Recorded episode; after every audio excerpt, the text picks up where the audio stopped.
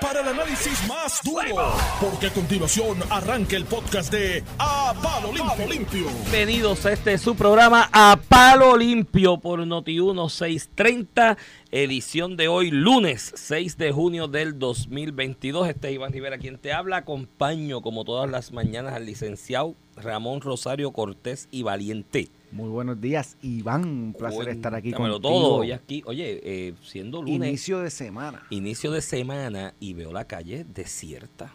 Comparado Eh, con otros lunes, yo me asusté. Yo dije, llegó la invasión de los zombies. ¿Te acuerdas que el viernes lo hablamos se- también? Sí, por eso. Pero viernes más comprensible. Hay gente que coge weekend desde viernes. Pero lunes, mi mejor recuerdo es que es un lío. Ciertas partes, por lo menos la ruta que yo tomo hacia acá, eh, moverse por la congestión de tráfico. Oí, yo estoy, yo me preocupé, yo dije, llegó la invasión de los zombies, nadie me dijo nada y se supone que yo estoy en casa encerrado. Hay- hay- yo creo que hay un efecto poblacional. En los últimos años, yo recuerdo, Iván, a principios del 2000, 2000, 2001, que yo usaba el expreso de Diego para ir a la Universidad de Puerto Rico en Río Piedra. Papá, eso era hora y media del tramo de Bayamón Sí. a Río Piedra, a la universidad. Eso era así. Mucho carro, mucho tapón. Este, obviamente tú sabes que desde el, desde el censo del 2000 es cuando se empieza a ver la merma en poblacional, poblacional de Puerto Rico, al punto que hemos perdido, ¿qué? Un 25% de nuestra población en, en 20 años. Me, me comentaba eh, Dalmao ahorita en, eh, en el pasillo que puede ser también el efecto del costo de la gasolina.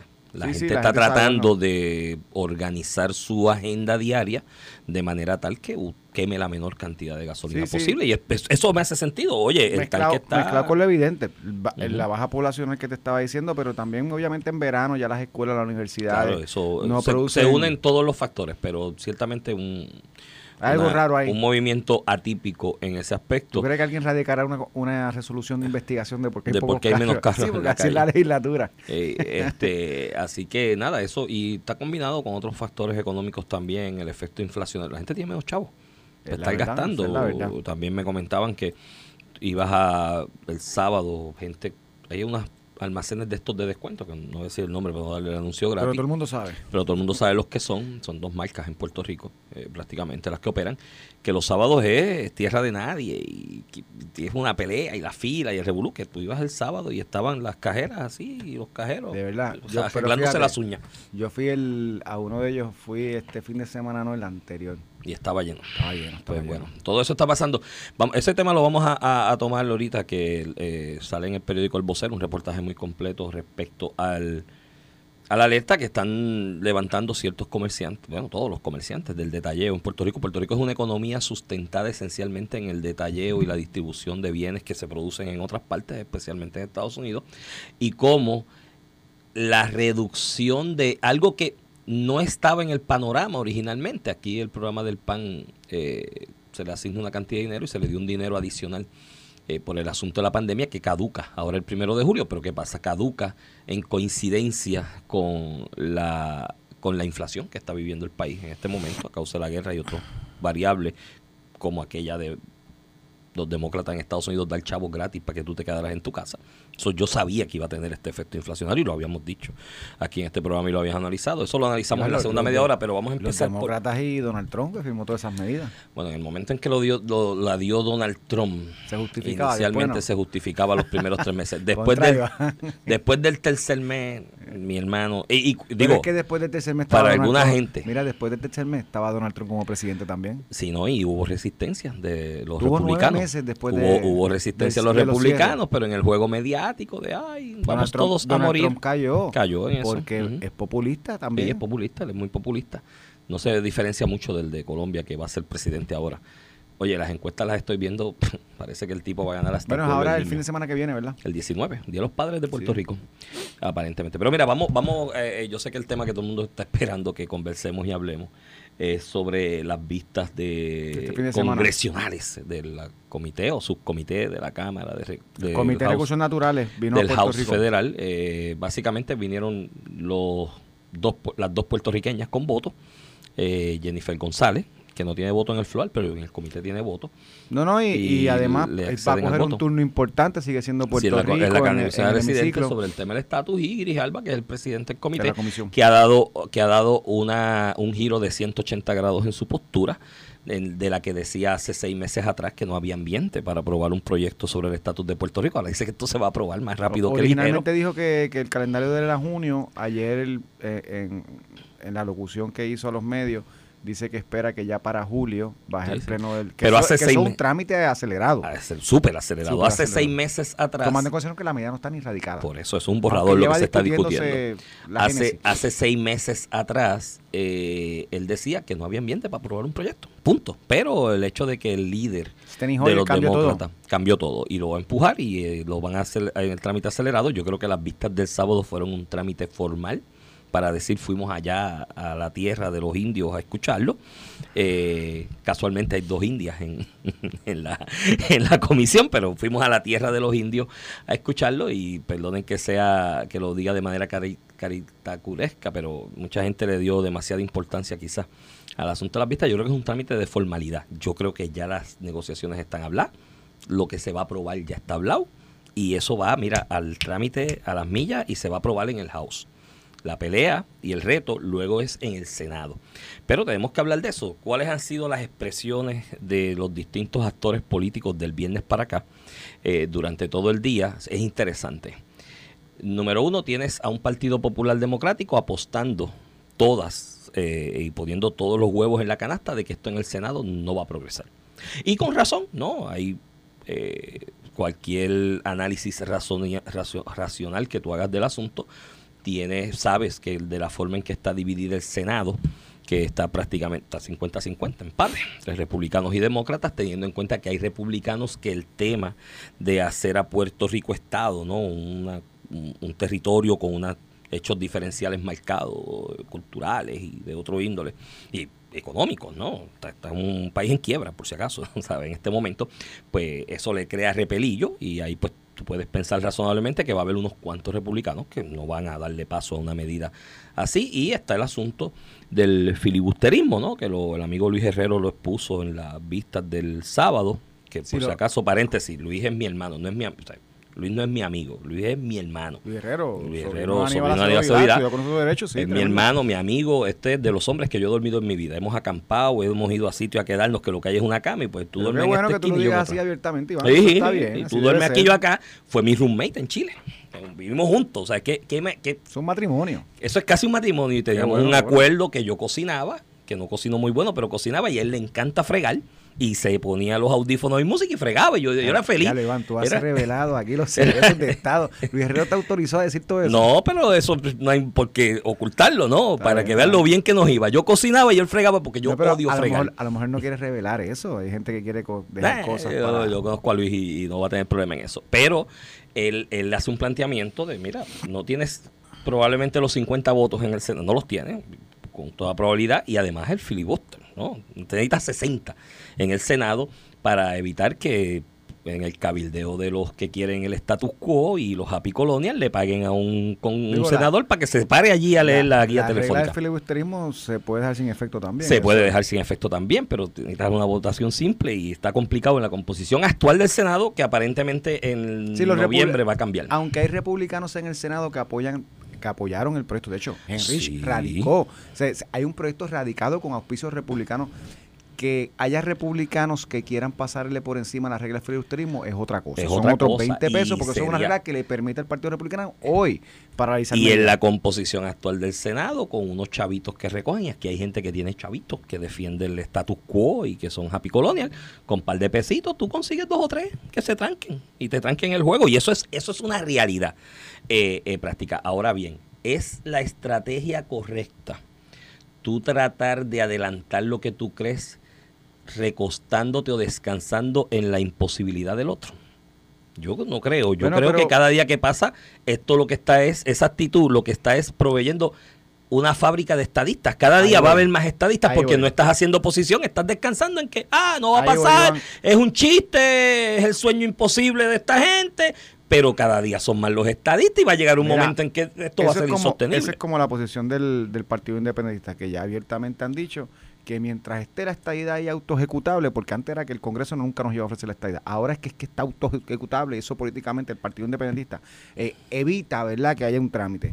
Y la posición del Partido Popular, no solamente Luis Herrero, eh, José Luis Dalmau, el presidente del partido, básicamente y José Alfredo Hernández Mayoral y todos los apicoloniales. Pero ¿cómo, ¿cómo el pueblo de Puerto Rico la gente, el elector, el que escucha estas expresiones, va a analizar que un político diga, mira, sí, este, tenemos, ¿verdad? Está este problema del estatus, pero yo ni lo voy a tocar, ni voy a mirar, ni nada, porque eso no va a trámite. O sea, cuando el pueblo reconoce que tiene el problema. Eh, tanto es así que está promesa la Junta de Supervisión Fiscal, ¿verdad? Todos los días eh, determinando política pública sin ser electa por el pueblo puertorriqueño y porque, de hecho, hoy hay un reportaje de cómo no se discrimina a Puerto Rico en programas federales, hay un reportaje del Seguro Social Suplementario que fue la decisión de Baelo, el Tribunal Supremo de Estados Unidos dijo que a nosotros el Congreso, por ser Estado y estar bajo la cláusula territorial, bajo los poderes plenarios, plenarios del Congreso, nos podían discriminar y sacarnos de ese programa. Hay unas medidas legislativas que podrían darle ese beneficio a Puerto Rico que están paralizadas y muertas en, en un salón allí, en una gaveta. Y en ese sentido, esos problemas siguen discutiéndose. Paralelamente tienes un partido, el PIB en cierta manera, que no quieren tocar el tema de estatus, un proceso para solucionar el problema del estatus en Puerto Rico. Y a lo que te digo es que es antipático políticamente. Mira, yo escuchaba expresiones de José Luis Dalmaboy diciendo, ah, porque ya llegamos al punto que queríamos llegar. Cuando Nidia Velázquez le dice a los populares, bueno, pues presénteme la alternativa no territorial, no colonial, que está en todas las plataformas de gobierno del Partido Popular, que va a ser un ELA no territorial y no colonial a la franca, cuando se reunieron con el Partido Popular, lo que ellos quieren es el estatus actual, el territorial. Y hoy está en Mediatur José Luis Dalmau diciendo que el estatus actual no es colonial. Sí, y está usando como fundamento, está utilizando como fundamento este asunto de la resolución 748 del 1970, creo que fue ese. No, no, la 748 es del 53, es la que, mira, vamos Ah, la que saca oficialmente a Puerto Rico. Vamos a explicar esto cuando se crea la Carta de las Naciones Unidas, que es de reciente cuño, ¿no? Esto es del 45 para acá, terminando la Segunda Guerra Mundial, ¿no? Eh, eh, hay una sección en el artículo 73 de la misma que dice que aquellas, aquellas potencias administradoras que tienen colonias, la, Carta de las Naciones Unidas prohíbe el colonialismo, entiende que es una aberración de, de los derechos humanos y que tú tienes, tú puedes imponerle tu soberanía a un territorio lleno de vacas porque son animales a la larga y tú llegas, aquí está mi soberanía, me apoderé del territorio y las vacas que viven dentro de él. Pero no puedes imponerle en estricta teoría de derecho internacional de derechos humanos tu soberanía a un territorio habitado por seres humanos, porque como seres humanos tenemos unos derechos inalienables, ¿no? Y unos derechos eh, de dignidad entre ellos el de autodeterminar el futuro del pueblo que compone ese territorio.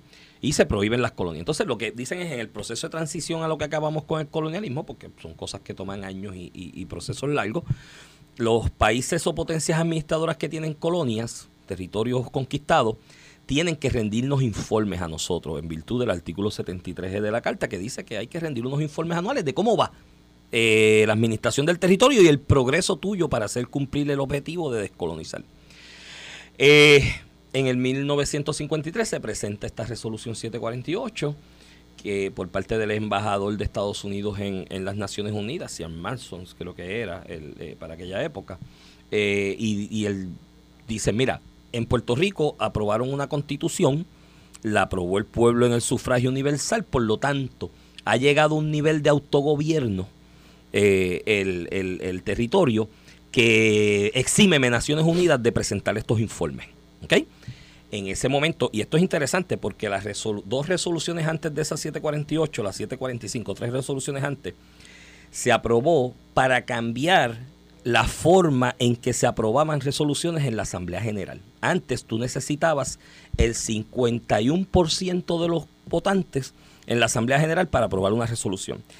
Estados Unidos, consciente de que no tenía el 51% de los miembros de la Asamblea General en ese momento para aprobarla, aprobaron una resolución antes para cambiar las reglas de votación y decir que era por mayoría simple de los que estaban votando, por pluralidad. Se votó esa 748 y cuando tú sumas los votos abstenidos, gente que no quería problemas con Estados Unidos, que estaba en contra de lo que se estaba haciendo porque decían, mire, eso es colonia, porque tú tienes ahí una colonia con tu constitución que la aprobaste, pero no querían problemas con Estados Unidos y decidieron abstenerse. Y los que le votaron en contra, cuando tú sumas esos dos grupos, son más de los que votaron a favor. Esto se aprobó 26 a 19, a 15.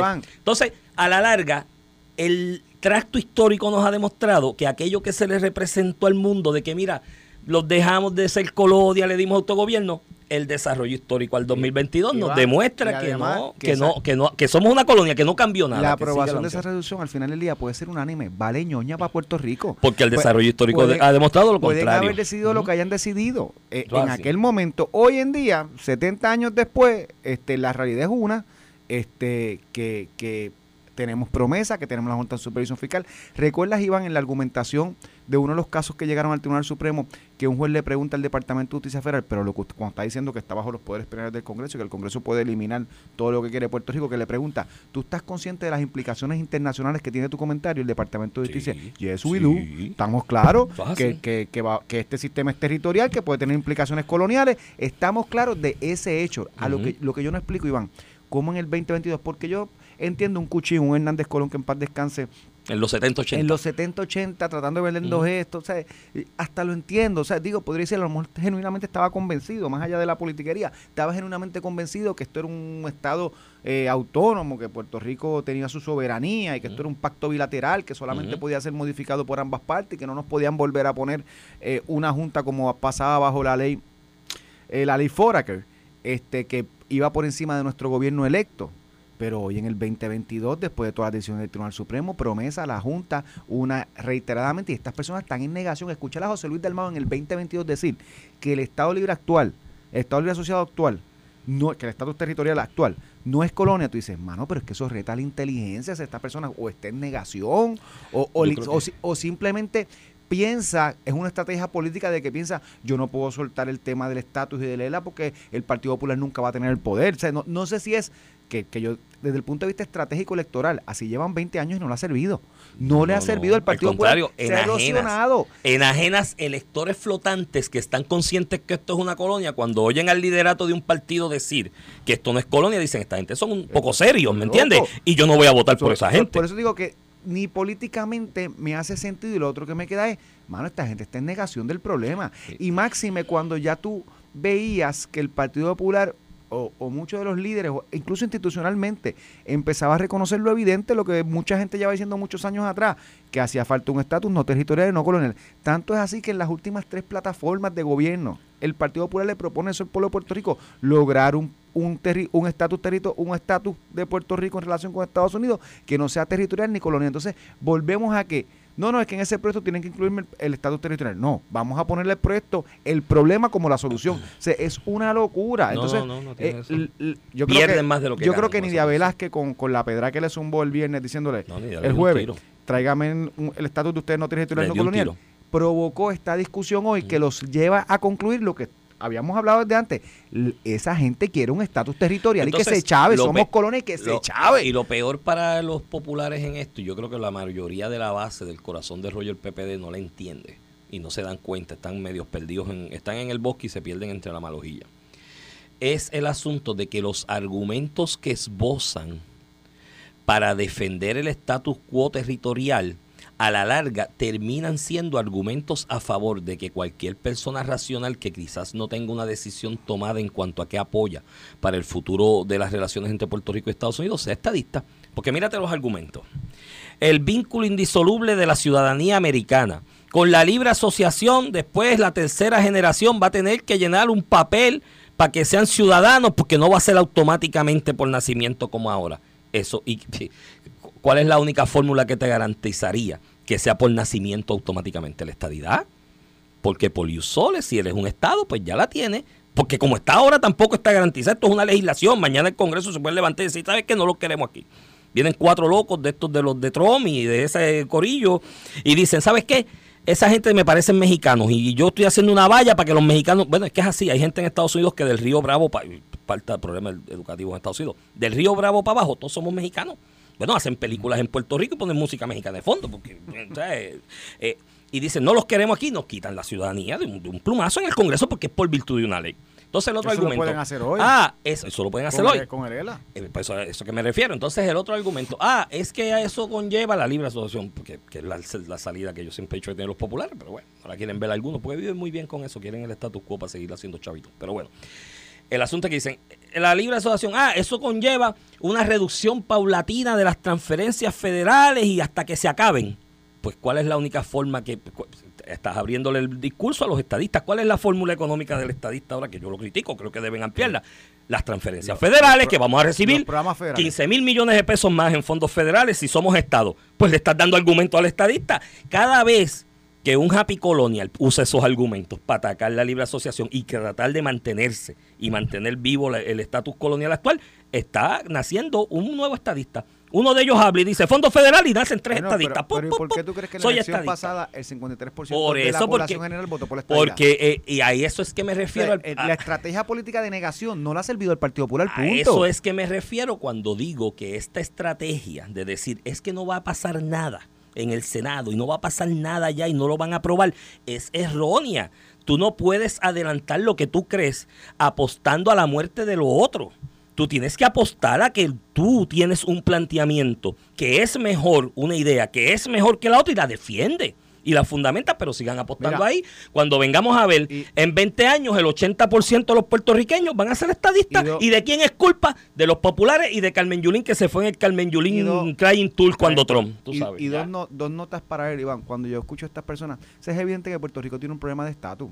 por eso es que lo llevamos discutiendo sin cesar desde eh, desde que llegaron el gobierno de Estados Unidos en el 1898 y desde la creación del Estado Libre Asociado en el 1952. es evidente que Puerto Rico tiene un problema y más recientemente con todo lo que ha pasado con promesa, la Junta, la quiebra, bla, bla, bla, bla.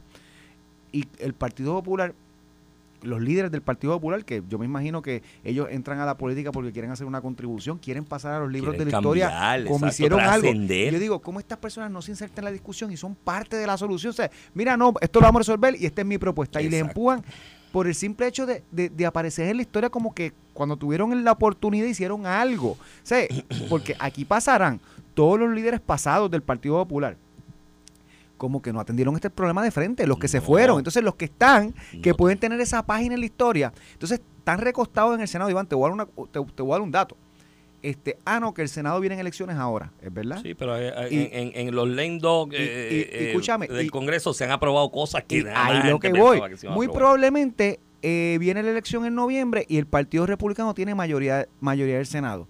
Eso no quiere decir que al otro día tienen la mayoría en el Senado. Significa que tienen que esperar a juramentar en enero. Y ahí viene el lame dog session. Y hay gente que dice, ah, pues no me importa, prueba lo que sea. Entonces, allá hay una impresión de que Puerto Rico, yo creo que es equivocada, pero que Puerto Rico va a ser un Estado demócrata. Y por eso muchos demócratas apoyan esto, porque tampoco son eh, amigos de la caridad y, ay, quiero ayudar a Puerto Rico. No es que ellos entiendan que Puerto Rico va a ser demócrata. Igual que Washington DC. Y impulsan esta idea de Puerto Rico. Y muchos republicanos también se oponen pensando que va a ser un Estado demócrata. ¿Qué pasa si los eh, republicanos ganan en noviembre el Senado por uno, dos, tres, cuatro votos cercanos? Y de momento tienes a Puerto Rico que ya se aprobó en la Cámara el proyecto para convertirlo a Estado y ahora está en el Senado y, el, y, los legisladores demócratas, los senadores demócratas que perdieron, están en ese lame dog session, que es que me voy, ya yo perdí, muchos me voy, la, voy a perder la mayoría, lo que no aprueba aquí, ese chavo porque vienen los republicanos en enero. Y vienen a en bloque y, lo negocian. Vamos a aprobar eso en bloque porque tengo, y tengo un Estado demócrata eh, adicional. Sé que eh, la gente está muy... no se recueste mucho de eso. Eso es así. Yo creo que es un error estratégico. Pero mira, cuando vengamos a la pausa sobre este tema y para que cojamos el otro. Por eso, para que hablemos de, analicemos el papelón de Eliezer Molina, analicemos la estrategia del PIB, que es un reconocimiento claro de que no tienen la mayor la más mínima oportunidad de la vida de adelantar la independencia. Pero vamos con esos dos planteamientos y vamos a otro importante indistintamente se apruebe o no en el Senado, la aprobación en el House de este borrador con las enmiendas que sufra, ¿qué es lo que va a representar para la discusión futura del estatus en Puerto Rico? Estás escuchando el podcast de A Palo Limpio de Noti1630. De regreso aquí a Palo Limpio por Noti1630, edición de hoy, lunes 6 de junio del 2022. Este Iván Rivera quien te habla. Acompaño al licenciado Ramón Rosario Cortés y Valiente. Buenos días. Ramón. Buenos días de nuevo. Atiéndeme, suelta el celular ese y atiéndeme, brother. Me siento ignorado por ti. ¿De verdad? Sí. Y eso a ti siempre te pasa, ¿verdad? La gente te ignora. Con regularidad, pero tú no, por lo menos tú hazme caso. Por lo menos una hora yo te atiendo. Mira, cuéntame. Mira, este tenemos que hablar de otras cosas, el, el tema de, la vista. La estrategia desde la vista, la estrategia del PIB, de el, ¿cómo era que decía Rubén? Que el americano hable, que el gringo hable el gringo habló y ahora dice, no me gusta cómo hablaste, eso de la autoejecutabilidad de la estadidad, quítalo. Yo creo que es una estrategia de tratar de desviar el, el, el, el sentido del proyecto.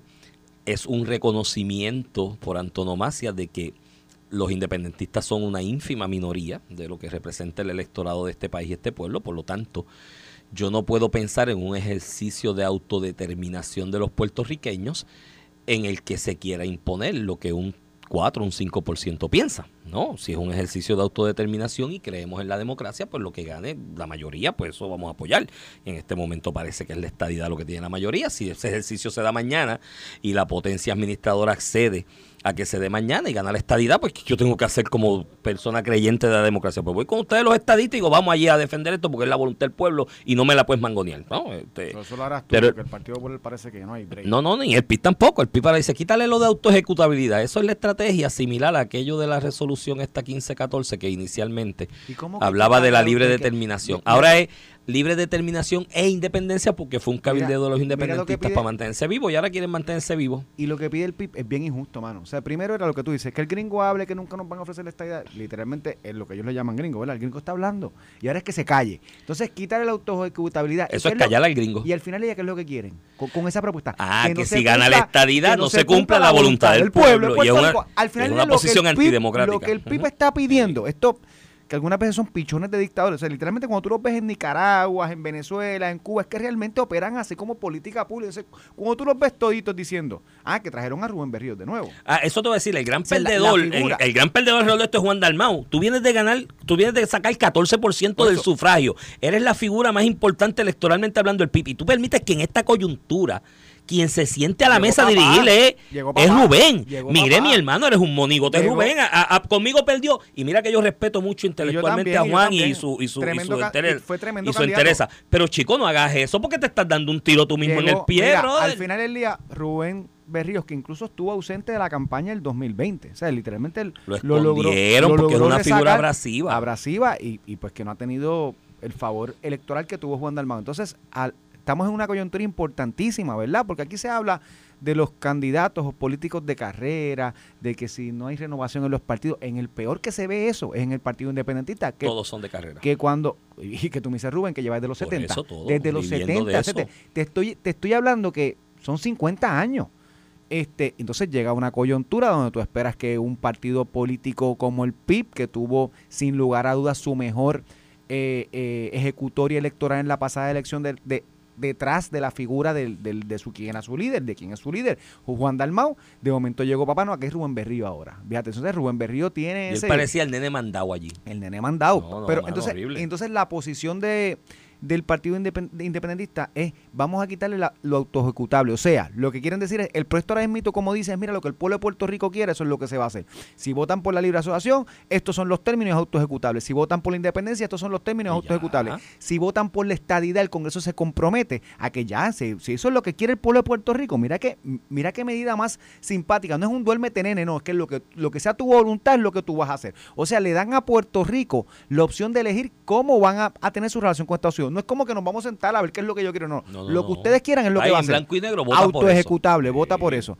Y la posición del PIB es no quitarle lo autoejecutable. O sea, que, que, que, el que se haga una elección aquí, que viva pañoña, que después hay que ir al Congreso a bregar con eso. ¿Por qué? Porque al final le tienen miedo, le tienen terror a la estadidad. Saben que allá afuera, porque ellos lo miden, porque hay elecciones, porque pasó lo de noviembre del 2020, allá afuera ellos saben eh, que la estadidad realmente eh, compró o, accedió o logró todo el terreno suficiente para que la mayoría de los puertorriqueños quieran la estadidad para Puerto Rico. Entonces, a mí no me importa si el pueblo lo quiere. Yo no lo quiero, pues que no sea auto-ejecutable, que aunque voten por eso, que se quede ahí.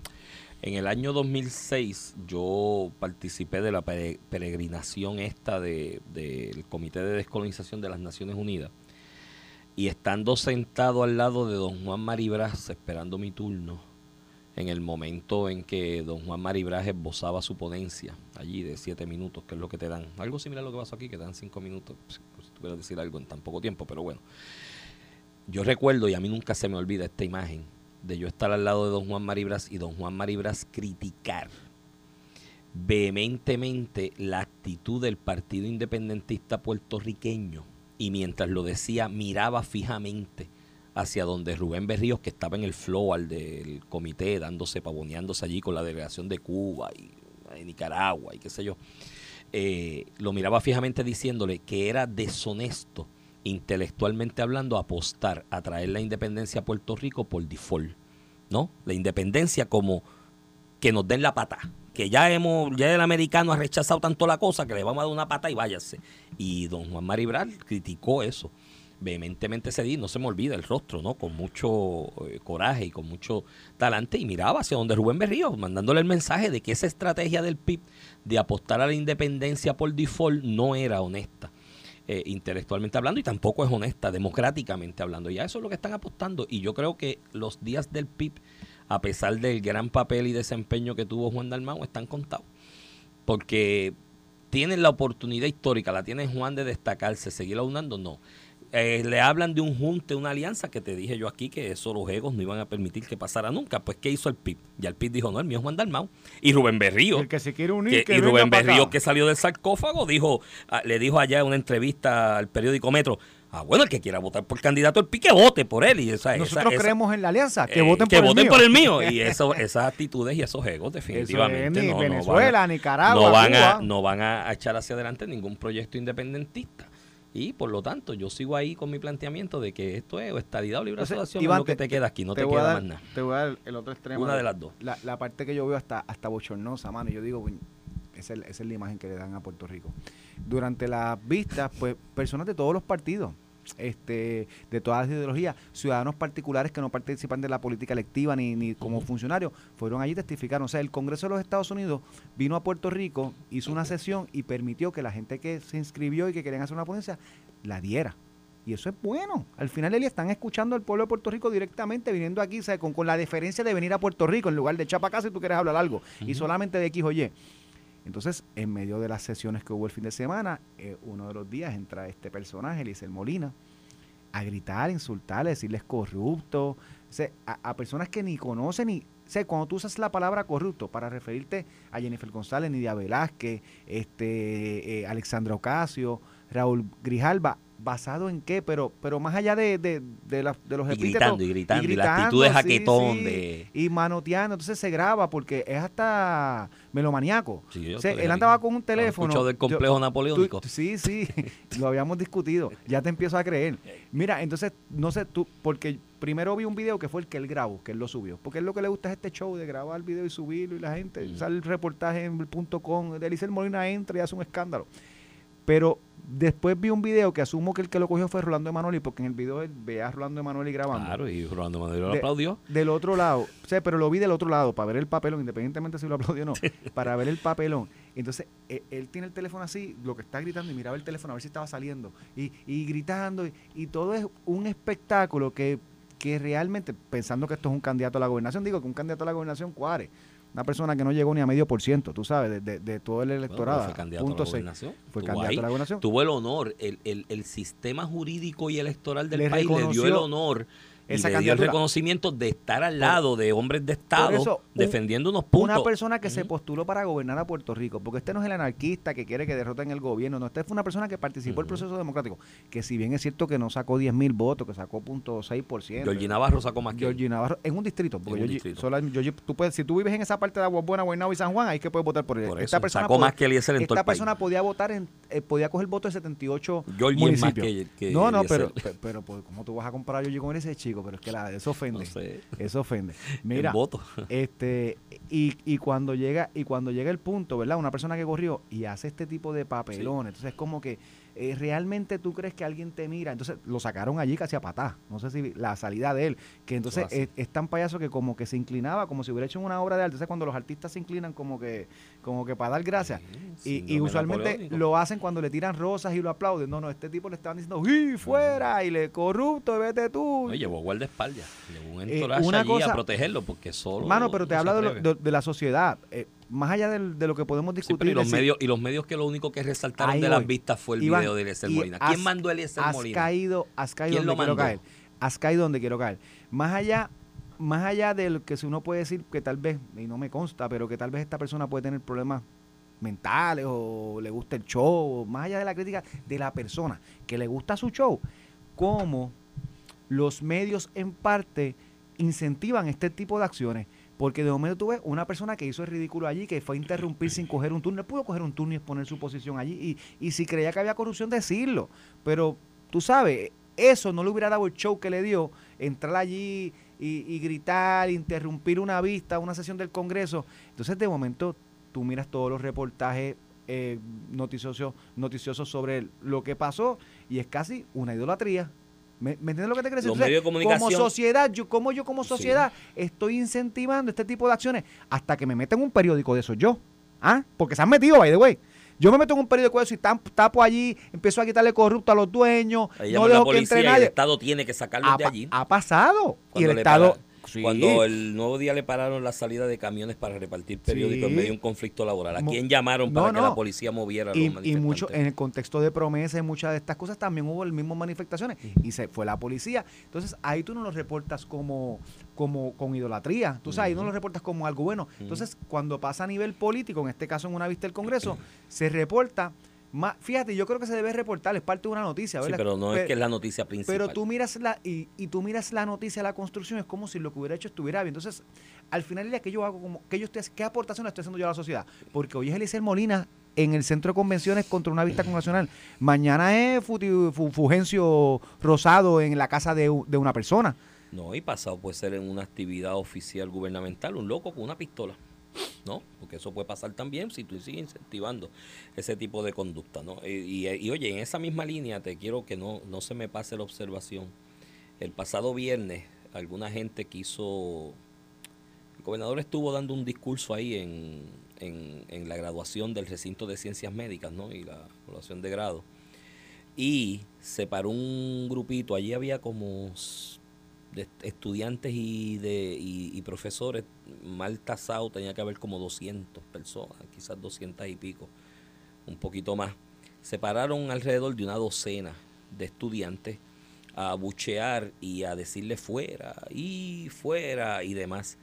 Y eso pues mucha gente lo quiso coger como la gran noticia del viernes y de, y de hecho aquí ha habido gente que yo he escuchado con su boquita de comer decir que eso es comparable al abucheo aquel de Carlos Romero Barceló en el 79 en los Panamericanos, donde, oye, yo he visto los videos, allí había 30 mil personas, por lo menos, y 25 mil estaban abucheando.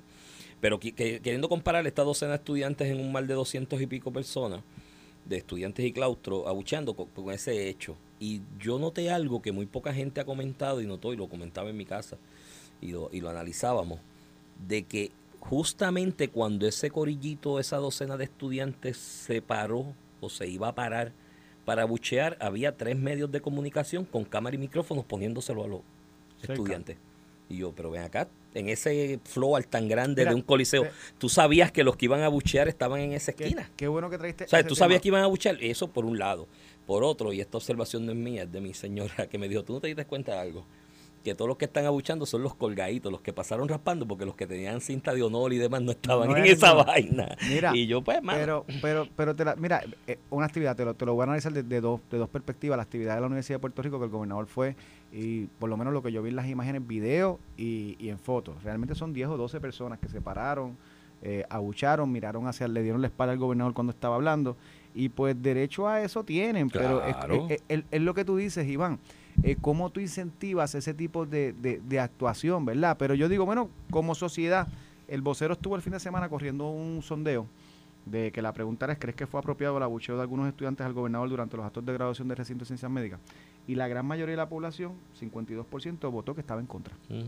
Que, que, que, no fue, que no fue adecuado. y, yo creo que como, que como sociedad realmente cuando una persona habla, yo puedo estar en contra de un, de un exgobernador del Partido Popular o independentista o hasta en la profesión de otro abogado.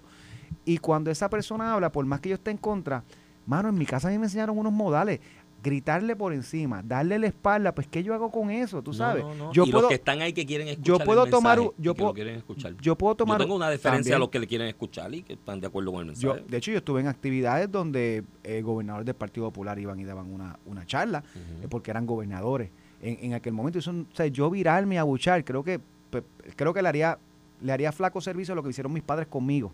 cuando yo crecí. y eso de la que te estás graduando. Y, la universidad, y, eso no, y eso no implica que tú puedas puedas decir tu posición, ¿verdad? Y estoy en contra de lo que dijo por X o Y, expresarte. Pero es como incentivamos pues este tipo de anarquía que hoy es contra un gobernante, mañana puede ser contra una empresa privada, en tu casa contra un ciudadano particular. No es la sociedad que la que creo yo que la que Puerto Rico debe aspirar.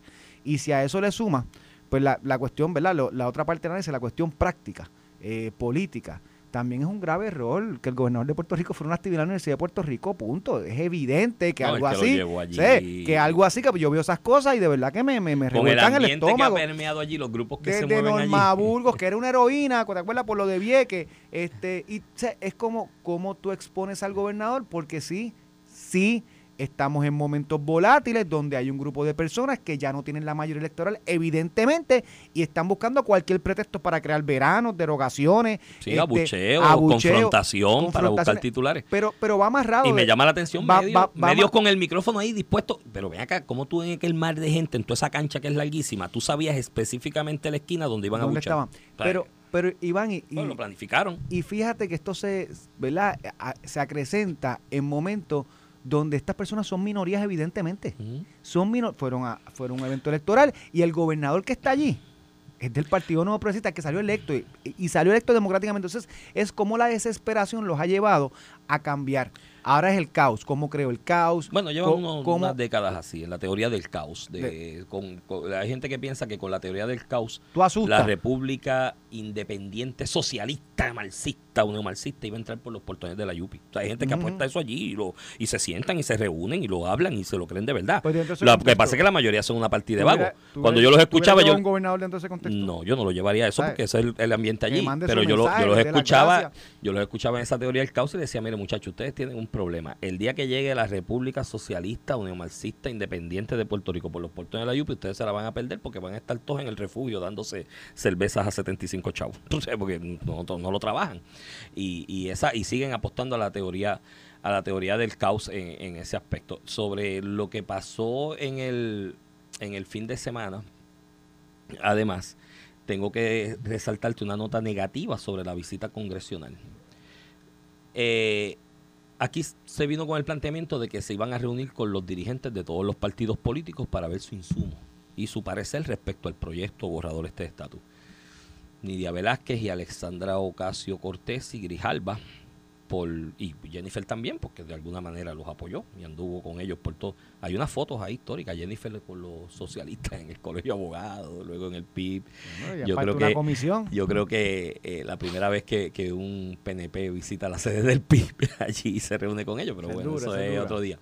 El asunto es que no se quisieron reunir con la dirección institucional del proyecto del partido este proyecto Dignidad. Pero no quisieron o, no quisieron. Eh, hubo una expresión específica, hubo una expresión específica y por lo menos así lo esbozó Joan Rodríguez Bebe por los medios y nadie la ha desmentido. Que lo, que lo pidieron y que le dijeron que no por la posición de ellos con el proyecto del aborto y que Nidia y Alexandra son demócratas. Eso? eso? es lo que yo me pregunto, que tiene que ver la cara de la vaca con el rabo de la vaca, ¿no? De hecho, hay PNPs y populares. Ahí dentro. el presidente del Partido Popular apoya esa medida también. Apoya esa medida también. Entonces, no, sé, no se quisieron reunir con los de Proyecto Dignidad porque están defendiendo un proyecto. O sea, que yo te escucho si tú coincides con. Yo te escucho sobre un tema si tú coincides No, no, no, no, y no tan solo eso. En otro tema. No tan solo eso. Yo, yo entiendo cuál es, y sé cuál es la posición del Partido Demócrata en cuanto a ese asunto, el tema del aborto delicado y complicado. Sé cuál es específicamente la de, Nidia y Alexandra Ocasio y no de todos los demócratas. No, pero, de, pero de ellas dos, vamos, vamos de ellos tres: Grijalba, Alexandra y y,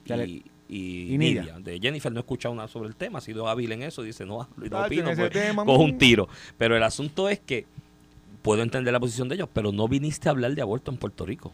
Viniste como parte de una comisión a hablar de un borrador de proyecto, entonces no voy a descartar hablar con un grupo que cogió ochenta y pico de mil de votos a todo esto, ¿no? En las elecciones generales.